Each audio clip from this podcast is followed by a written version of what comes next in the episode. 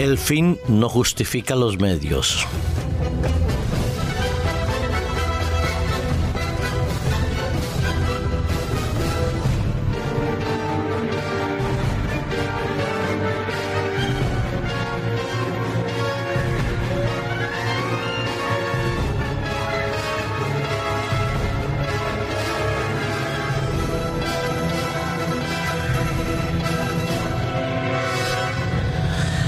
Si pudiéramos aprender verdaderamente de la historia, sería fantástico y maravilloso para la humanidad. Pero lo cierto es que el ser humano tropieza una y otra vez sobre la misma piedra. Desde los albores de la historia de la humanidad, los seres humanos han querido conquistar territorios, obtener logros, triunfar en la vida, conquistar y ganar mucho de los bienes que en principio podrían ser útiles, buenos y necesarios para la subsistencia. Pero con este propósito y con este deseo, los seres humanos hemos abusado a través de los siglos de lo que es el derecho y lo que es el deber. Nos ha parecido que era muy importante para cada uno de nosotros, vuelvo a hablar, a través de todos los tiempos, obtener aquello que nos parecía que nos gustaba, que nos agradaba, sin importarnos si en esa búsqueda y en esa obtención pisoteábamos los derechos de los otros.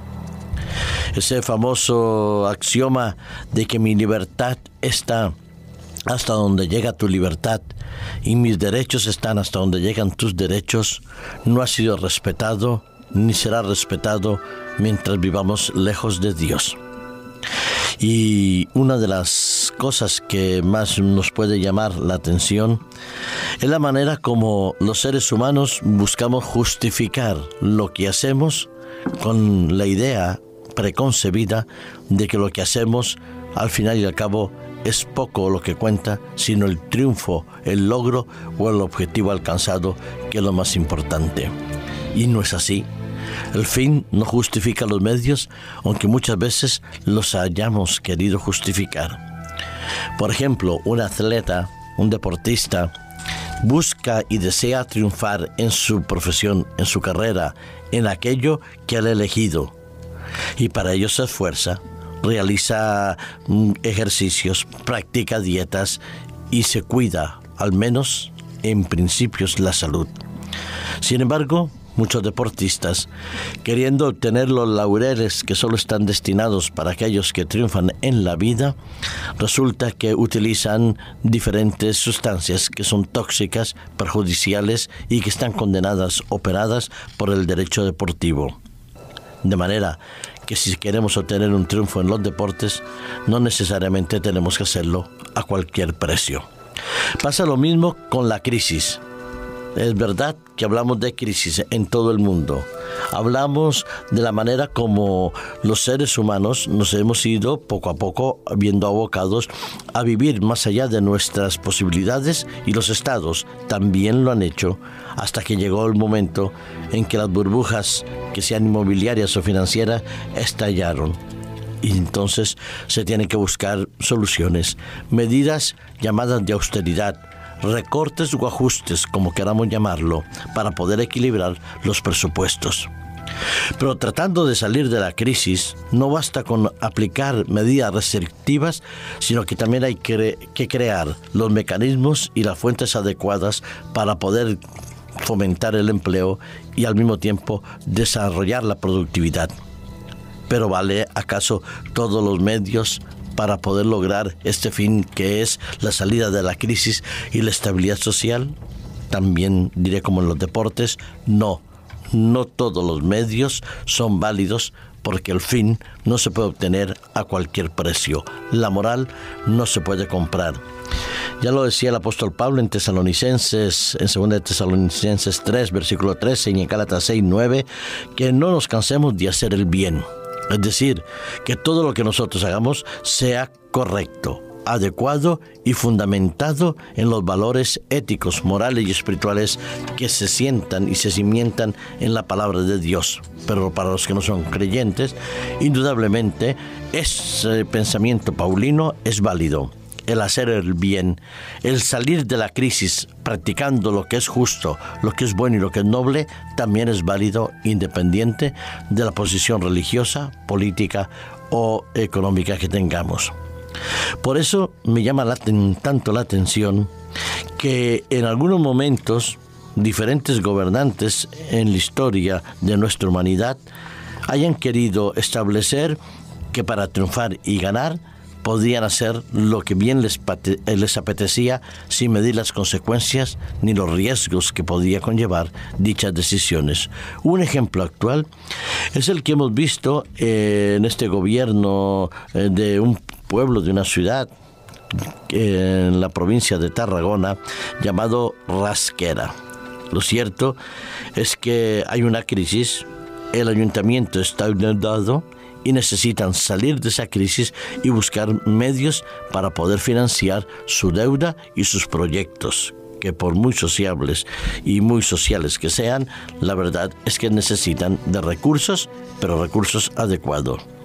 Se planteó un referéndum para poder convocar a los vecinos para que decidieran si en aquel, aquellos terrenos que se querían cultivar eh, marihuana o el famoso cannabis pudieran ser cultivables, si estaban todos o la mayoría de ellos de acuerdo.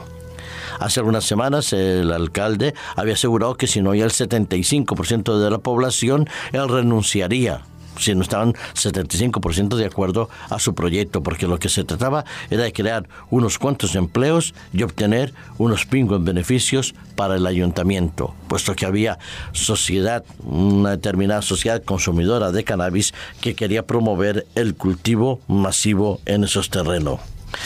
El referéndum llegó, no se votó el 75% y lo que el alcalde había dicho que renunciaba, ahora ya no renuncia, porque parece que para él lo importante es el dinero y no si es un riesgo para la salud pública y personal el consumo y el cultivo de cannabis.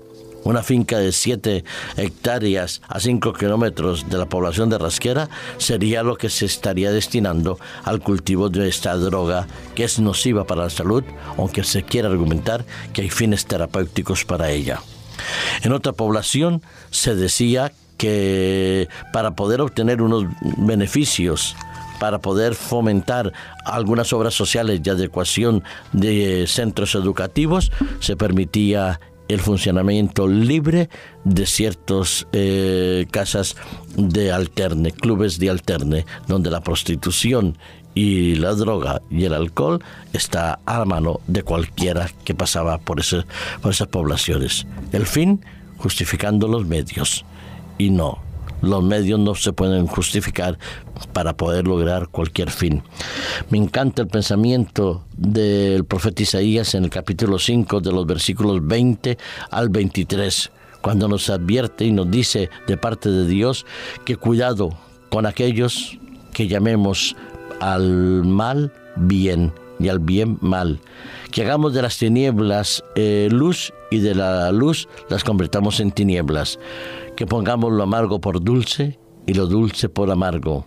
Hay de aquellos que son sabios en sus propias opiniones y los que son prudentes delante de ellos mismos. Sí, porque la ruina, el fin, la destrucción y los problemas indudablemente aumentarían porque el peligro y el pecado llegaría a dominarnos.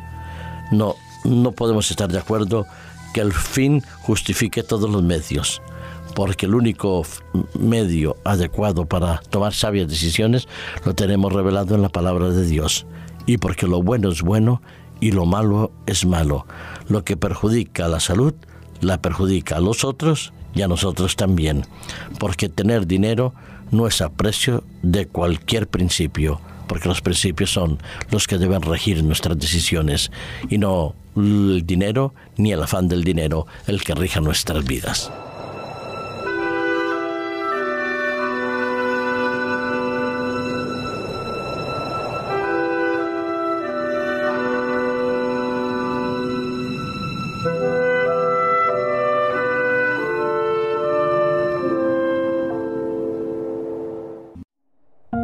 Producido por hopmedia.es